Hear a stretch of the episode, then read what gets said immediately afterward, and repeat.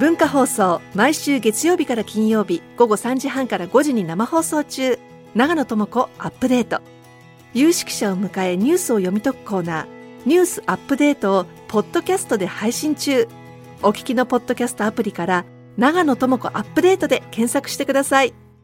はい、こんにちは。大竹誠です。今日は1月の10日水曜日。今日のパートナーは？ごきげんよう、断蜜です。はい、私の横には、こんにちは、文化放送アナウンサー、砂山慶太郎です。そして水曜日は、ハンドクリームを伸ばしながらですいません。おはようございます。伊藤麻子です。はい、えー、水曜日ね、的には明けおめことよろということで。そういうことですねはい。よああろしくお願いいたします。そういうことそうですねそうですね。はいはい。来年も辰年、うん、うん、辰辰年。年、うん、どんな年にします？辰年ですか？辰年、まあ、最後のエネルギーを振り絞る年になりますかね。わかりませんけども。立つうん、立つだけに。ギリギリ立つだけに、立つだけに。はい。えー、ね、世の中はいろんなことがたくさん起こってます。本当に。えー今日ははい一曲おかけしてから番組を始めたいと思います。はいえー曲は八代亜紀さんで、女港町。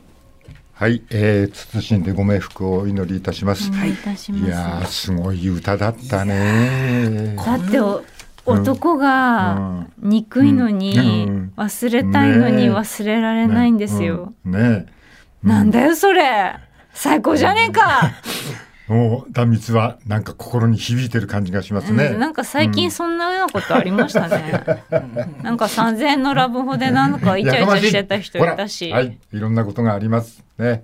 えー、まあでも、まあその方もこの番組にね、1月の終わりぐらいに、えー、2月の頭ぐらいですか、ね、いらっしゃる予定ですけど、まだね、まあ予定はあくまで未定ですけどもね。はい。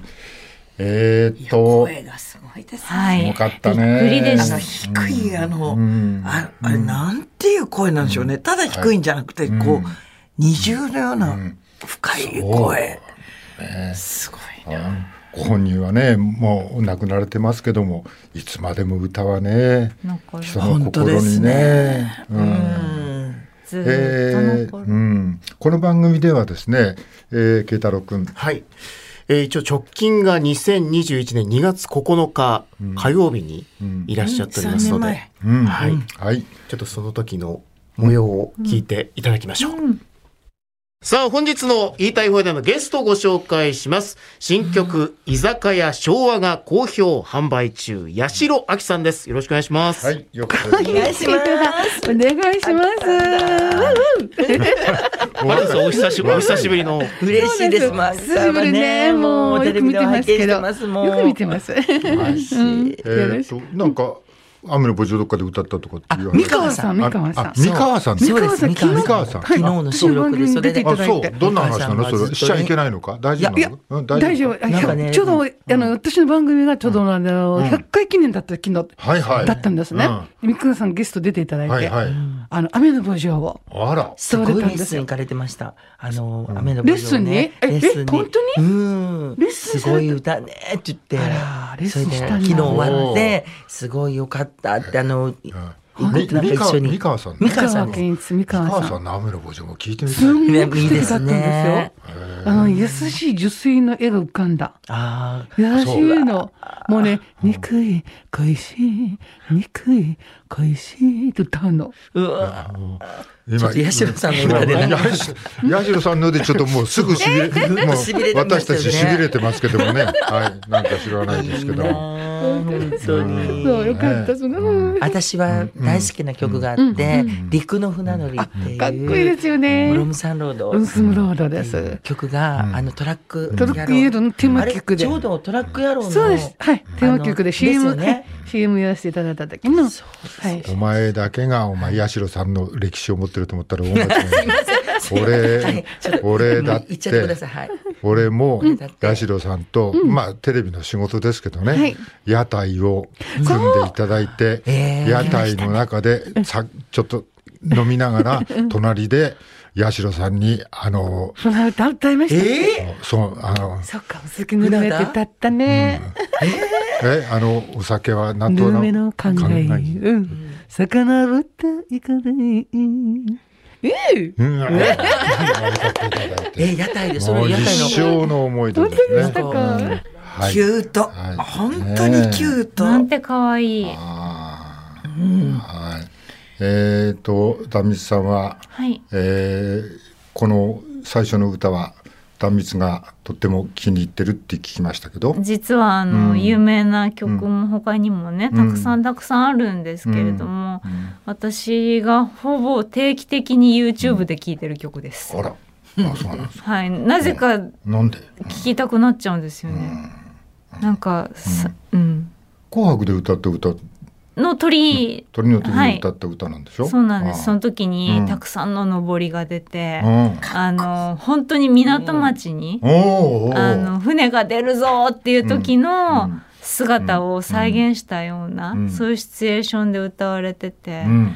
あー素敵だったなっていう、年末って感じがす年るよね。末感がそすごかったです。華華やかで、はい。あさこさんも何かありありますか、うん。私は前あのロケでもご一緒したことがあって、うんうん。あのおすすめのお店を3軒行くみたいな、うん。でそれこそ今ちょっと出てきたぬるめの、お酒はぬるめの感がいいってあるじゃないですか、でお話聞いたら、ほぼお酒飲まれないって言って、うん。がっかりですよっつって。ぬ るお酒飲まれめの感がいいんじゃないですかって言って炙ったイカがいいって言ってたじゃないですかみたいな、そんなロケをさせていただいお酒飲まないんですね。あんまり飲まれない。あらら。全然飲まれないっていうのはおっしゃってて、意外でしたね。ちっちゃい頃、うん。だから、えっ、と、小4の時かな、あの、雨の墓場がはい。流行った時、はい。あれ、羽田空港に家族で行って、ん。レストラン行ったんですけど、私のご飯だけずっと出てこなくて、はい。で、みんな食べ終わっちゃって、で、母ちゃんが怒って、うちの娘のオムライスまだですけど、って言ったら、あ、オムライス今日品切れですって言って、なんか昔、昭和そんなのよくあるじゃないですか、伝達ミスで。はい。で、震え上がっちゃってね。で、その後なんか食べたかどうかは覚えてないんですけど、すごい悲しかったんでしょうね。あの、帰りの車で、ラジオから雨の墓場が流れてきてはい、泣いちゃったんですね。だから私、あれ以来、雨の墓場を聞くと、オムライスが出てこなかったの、悲しみが一緒になって、それで泣いちゃう思い出の曲。そっと慰めてくれる。、それ八代さんにもお伝えしたんだけどお会いした時、ちっちゃい頃、あのーつって。雨の墓場のサビね、はい。雨雨降れ降れ降れもっと降れその後がすごいよね。私のいい人連れてこいですよ。いい人連れてこい。4, 年生の朝子ちゃんなんか意味わかんないんだから。けどずっと歌ってましたね、あれね。あの当時もね。そうだね。子供も大人も。うんさっきのフレーズだけどもその「私のいい人連れてこいの」その「私の」ってところがね、すごかったねなんかね。わかりますわかります。あの私のいい人いい人ねなんか連れてね。こいがすごい。連れてこい。はいえー私もさっきこのアーカイブで言ってましたけども、えーテレビのロケですけどもセットがあってね屋台のセットを作ってもらってそこで俺と高田純次だったかな一緒にいて、えー船歌を。アカペラで。贅沢。だってさっきのラジオのブース内で、ちょっと軽くお歌いになったのですらすごかったじゃないですか。今、聞いててしびれるというか、それをセット付きですよ。もっと近くで。まあ、あのそれだけじゃなくて結構失礼なこともしててね、まあ、どっか別府かなんかのあの人どっかの温泉大使なんだよね、うん。うんよく知らないけども。ど熊本の方でなんかうん。それでなんかその温泉行った時ね、僕たち冬あの露天風呂入っててね白いなんか乳白色のね、はいはいはい。うん。そこからケツだけ出してすごい怒られたことあって、何してんのあなたたち。ってことだね、いや、白明さんに怒られた。怒られた。いいまあ思い出ですね、ある意味。まあそんなこともありまして、はい、えー、とご冥福をお祈りいたします。はい。さて、さてて、うん、さてさうんて。、さてさて、えー、と、なんかはい。朝子は楽しいことありましたか？朝子は楽しい。朝子は楽しいこと。朝子の楽しいことは、お正月。40年ぶりにうん、友達に会ったんです。あら、すごいね、40年ぶりは。中2の時に親友だったうん、かとみちゃんって子がいて、はい。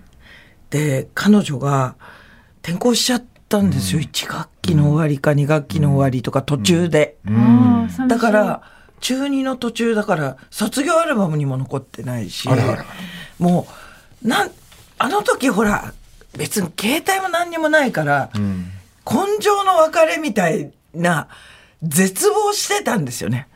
で当時の日記とか残ってるんですけど、もう絶望した朝子ちゃんは泣き暮らしてんですよね。日記にみちゃんがいなくなっちゃう。会えないあいなくなっちゃったと大かあとポエムとか書いたりしてね。加藤美恵のポエ片見えのムポエムを。オムライスが出てこないで泣くし。泣くし。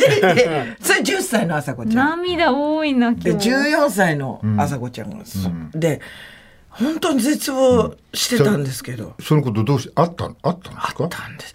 なんかで？去年、あの番組でこの人覚えてますか？みたいな企画があったんですよ。うん。でその時に彼女は出てこなかったんですけど、うん。あのいろいろ多分スタッフさんが取材でね、ん。いろんな方にお声掛けしてるはずだから。その一覧表をいただきたいと、あのお世話になった方にお礼をできる方はしたいので、一覧表くださいって言ったら彼女の名前があって、でどうやって見つけたんですかって言ったらなんかいろいろフェイスブックとかなんかいろいろ伝ってったら見つかったとか言って、でまあ予定が合わなくて出なかったんだけどそこの一覧にあったんでお手紙書いてある、ありがとう」っつってなんかお世話になりましたみたいな、そしたら2ヶ月ぐらいかかって返事が来て、そこに電話番号とかん。いろいろ書いてあって、もう昔のまま神戸の方引っ越しちゃったんですけど、そのままあっちの、あ兵庫の方で暮らしてて、うん。お元気で。年明けに一度東京に仕事で行くけど、うん。ああーちゃん空いてないよねみたいな、候補の日にちの一日が空いてたんですよ。はい。はい空いてるよっつってもう文通ですよね。まだね。すごいスマートフォンが出てこないですよ。そう。それで、えっと、私の行きつけのお店を予約して、そこに一緒に行って、わー。当時もう一人岡って子と3人でよくアルフィーのコンサートとか行ってたからおその岡って子も呼んで、3人だったらもうすぐ分かりますねあれね。40年経ってでも顔が。私にはまんまに見えるんですよ。ちょっと年取ったかなぐらいで。まあこっちもですけど、私も太ったし、だいぶ。会った瞬間ってはーってもううわーってなんかぶわってきます。すぐ、かたみちゃんつって、よっしゃよしよしよしみたいな。もう顔も変わってない、髪型も、なんか合わせてきたっていうぐらい昔の髪型で、同じ顔で、とにかくその40年会ってないとは思えないほど3時間か4時間ぐらい飲んでたんですけど、もうずっといろんな思い出話と今の話と、まるでしょっちゅう会ってる友達みたいな。であんなに絶望したけど、よく考えたらもっと早くね、自分たちの意思で自分たちのお金でどっちかに会いに行って飲めたよねって、なんか小学校の時のあの永遠の別れみたいな感情のまんま引きずって40年来ちゃったねっつって、こんな会えるんじゃん。って当たり前のことなのに、ちょっと離れてて忘れてて、その感じをね、あじゃあまた会おうよっつって、別れて。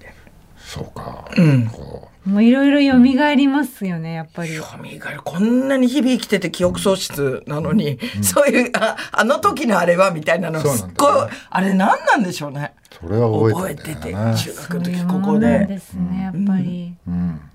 でコンサートなんてそれぞれの親が、やっぱあの時代不良が行くとこだなんつってね、はいはい。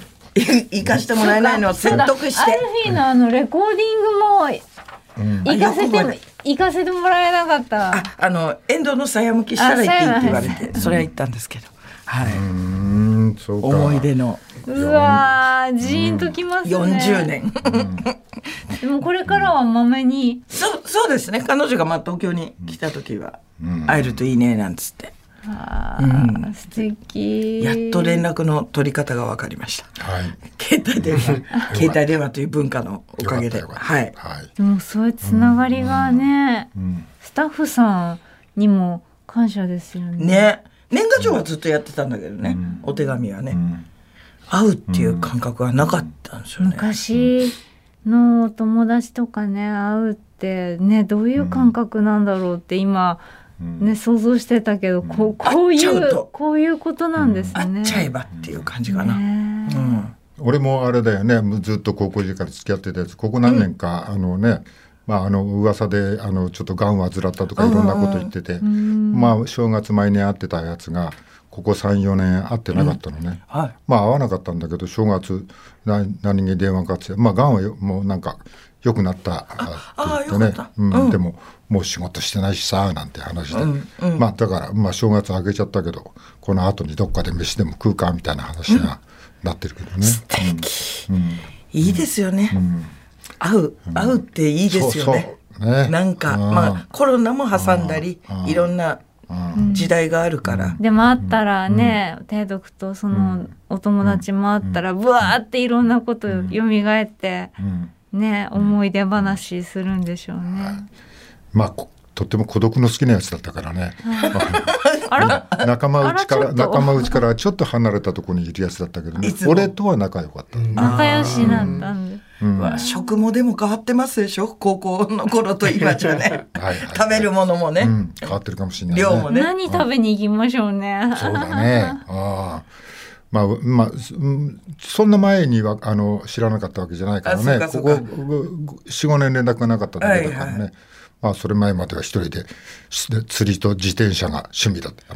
あやっぱ随分アクティブな方ですね、でも相変わらず一人じゃないかみたいな一人で一人でコツコツ楽しむタイプのやつだね。確かに釣りもね、サイクリングも一人でできるもの。そうそうそうそう。ちゃんと選んでんだなと思って。ね。でも病気もこう、克服されてねそうそうそう。すごい、すごいです。楽しみですね。そうだね。ああ。まあ食は細くなってるかもしれないけど、まプあちょっと。チ同窓会だ。そうだね、はい。スナスナは同窓会は、同窓会年末にねありましたよね、あの、中学の友達が、なんか東京に出てきたっつって誘われたんですけど、あの、年末ちょっとあの、駅伝で忙しいんで、断ってしまいました。あー、駅伝ちょっとここで行くとちょっと駅伝に支障出るなっていう、ちょっと今日今日はちょっとね、今日ダメだわっつって、ちょっと年明けにもう一回行こうっつって。ね。あ、でも年明けのお約束はなんとなく。そうですね。なんとなく。まあでもね慶太郎君が見てるとどう考えてもオーバーワークだよね、はいそれ私ずっと言ってんですこの人に。全部オーバーワークだよね。そうなんですよ。うん文化放送つけると出てるもんね。文化放送ってブラック企業なんです。か。わかんないです。まあ、だいぶ慶太郎君見てたら俺ブラックだと思う こうなるとねうん。で休みのふりして取材とかで結果仕事ですからね、えその分お給金はもらってるんですか？そこねそうでもないんだよ。知らない。俺は知らない。大どうでしょうどうでしょうね。俺は知らない。ですねどうでしょう。正月もないんだからねでも。なんとか手当をたんまりもらったりとか。どうでしょうね。冬休みに冬休みをあげて。ね。はいはい。じゃあなんかいそ、みんなあれなんですね。あの懐かしい思いをした正月だったんですね。違うん。はい。えー、ちょっと時間がいっぱいになってきましたね。はいはい、慶太郎君。はい、まず今日も地震のお話からですね、様々出てきております。まあ、はい災害関連死というまあ見出しも出てきています。まあ、そしてまあその地震に絡む問題として、こちら日刊現代ですけど、えー新次郎氏や菅前首相の地震募金活動が反感買ったなぜ？裏金事件で根強い負のイメージ。まあ、こういう記事も出ています。えーそして東京新聞、まあ、他も出てましたが、えー23年、2023年の東京の物価がまあ3%上昇した。まあ、これは41年ぶりの大きさだと。原材料の高騰が響きましたとあります。えーそして最後がこちら、えー毎日新聞ですね。えーフランス、あ、東京新聞ですね。フランス新首相に34歳、アタル氏と。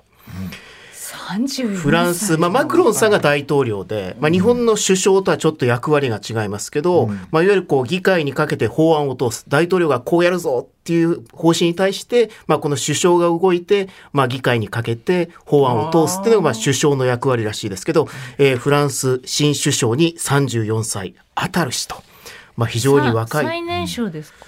そうですね。ようんはい、非常にこのフランス第五共和制の首相で最年少。マクロンさんもそんな年じゃない黒よね。時も若って思いましたよね。はい。すごいえー我が日本はどうなってるんですかね。ねおじいちゃんいっぱい、おじいちゃんだらけになってるようですね。はい、えー、最初に戻りましょう。はい。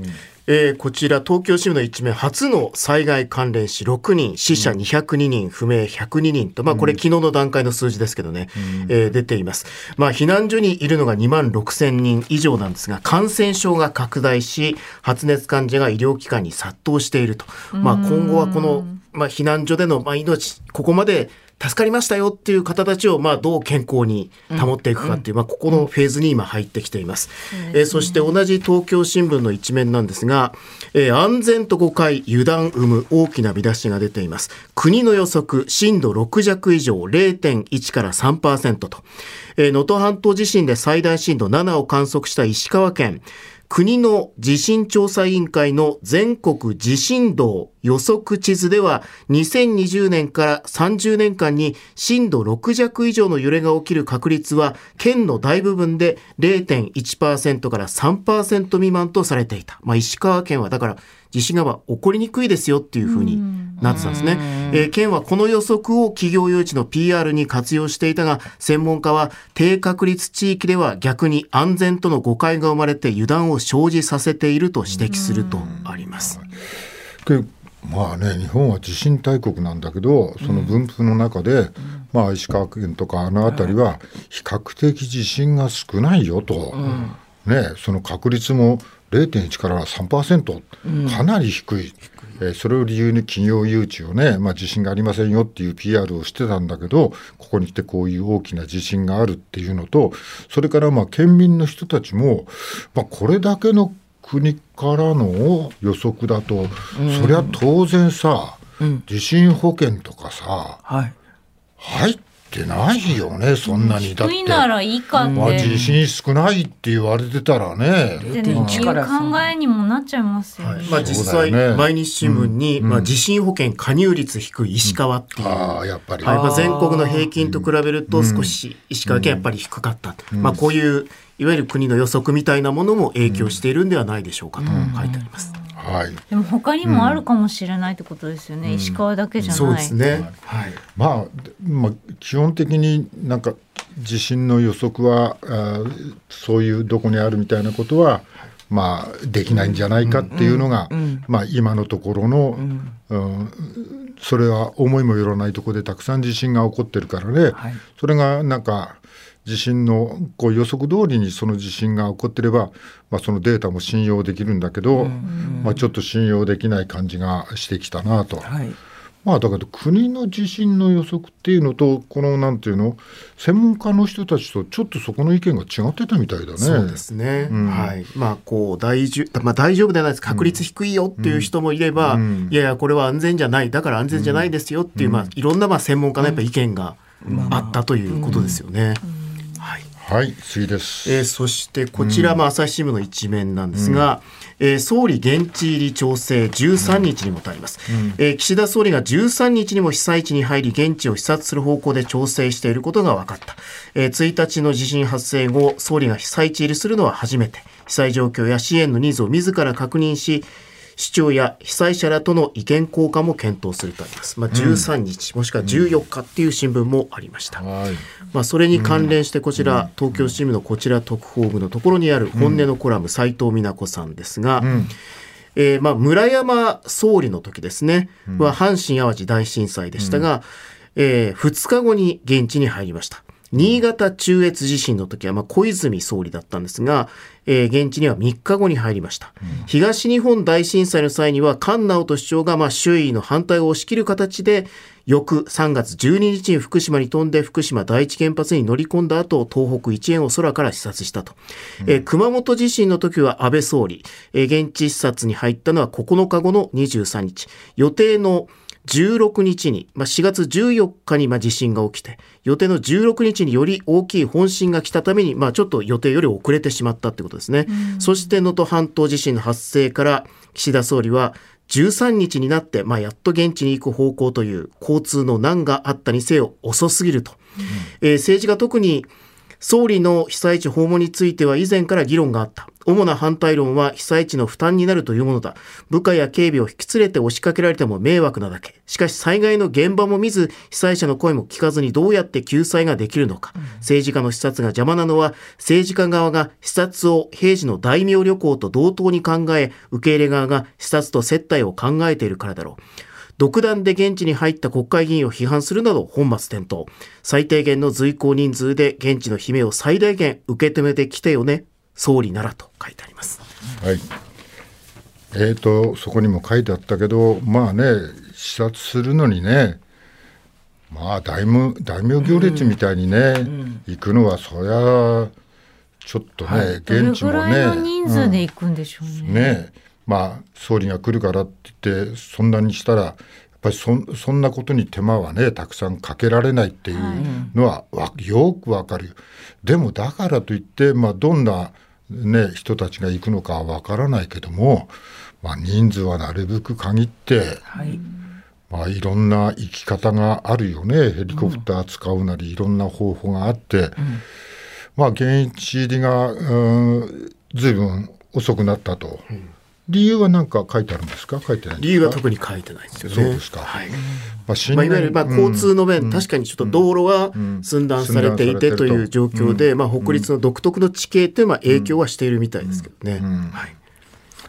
そう考えると村山総理の時は早かったんですね。うん、そうです、2日後ですね。一応で、うん、今回はまあ5日にあった与野党の6党の党首会談では、救命救助や生活支援を優先するため、党首クラスの被災地入りは当面自粛することを申し合わせていた。まあこういう一応話し合いはあったということですだからそれはね、その党首クラスっていうのはさ、やっぱし大名行列みたいになっちゃうから自粛した方がいいっていう話でさ、で個人がね、例えばその、現地のこと詳しい人と34人ぐらいがね、はい、こう行く分にはね、うん、何の迷惑も俺はかからないと思うんだ、はい。はい、それよりなんかこのボッコボコになって渡れない県道、これどうしようとか、ね、しかし県県道っていうのがこの能登半島ずっと沿岸を取り巻いてるわけだよね、はい。はい、それが崖崩りだったり、えー、道路が半壊してたりってそういう現地見て、うん、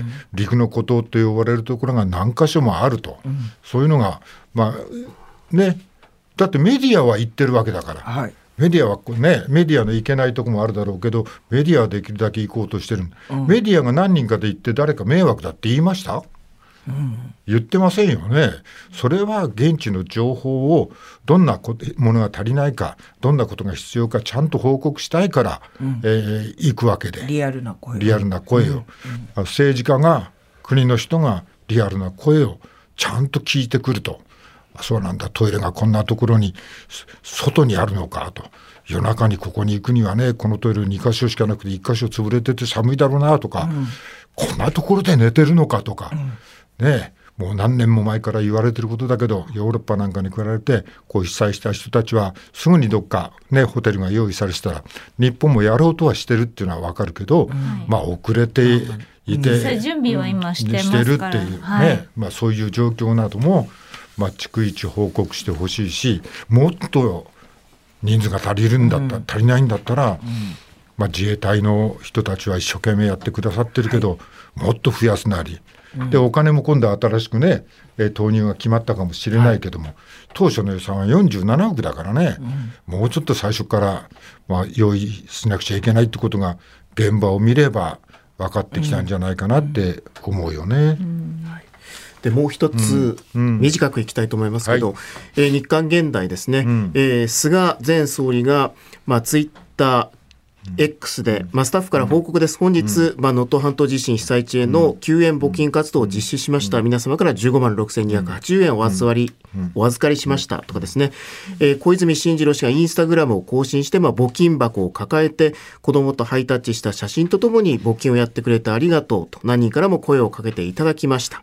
まあ、これをまあ一部メディアは称賛して報じたがとあるんですが、うん、多くの SNS ユーザーから政権与党の政治家のやることではないという批判が集まってっていますと、うん、えー、タイミングを誤ったものの現地入りした山本太郎氏より裏金問題で逮捕者が出ている自民党議員、それも総理経験者が国民に10万、15万円と募金をさせている。与党が窮地にあるこのタイミングで被災地支援を利用して国民と触れ合うパフォーマンスは選挙対策だと反感を買ったのですと。うん、まあ、週刊誌記者のコメントが載っています。まあいろんなやり方あるだろうけど、まあ、与党、自民党、安倍派、特にはっきりしなくちゃいけないのは、この裏金問題を、えー、どういうふうに解明していくかと、うん、まあ、逮捕されてる政治家もいるんだから、まあ、ここにあの一生懸命力を注いでね、自分たちがやってきたこと、はい、このことにもうちょっとね、うん、もうまあ、派閥の問題も含めて考えた方がいいと思うよね。まあまあ、募金、まあね、まあ、国会議員の人だからね、まあ、SNS でいろんな言葉が飛び交っているように、国の大事な人たちがやることは、他にもたくさんあるんじゃないかと思いますね。以外にも。うん、さあ、今日も始めましょう。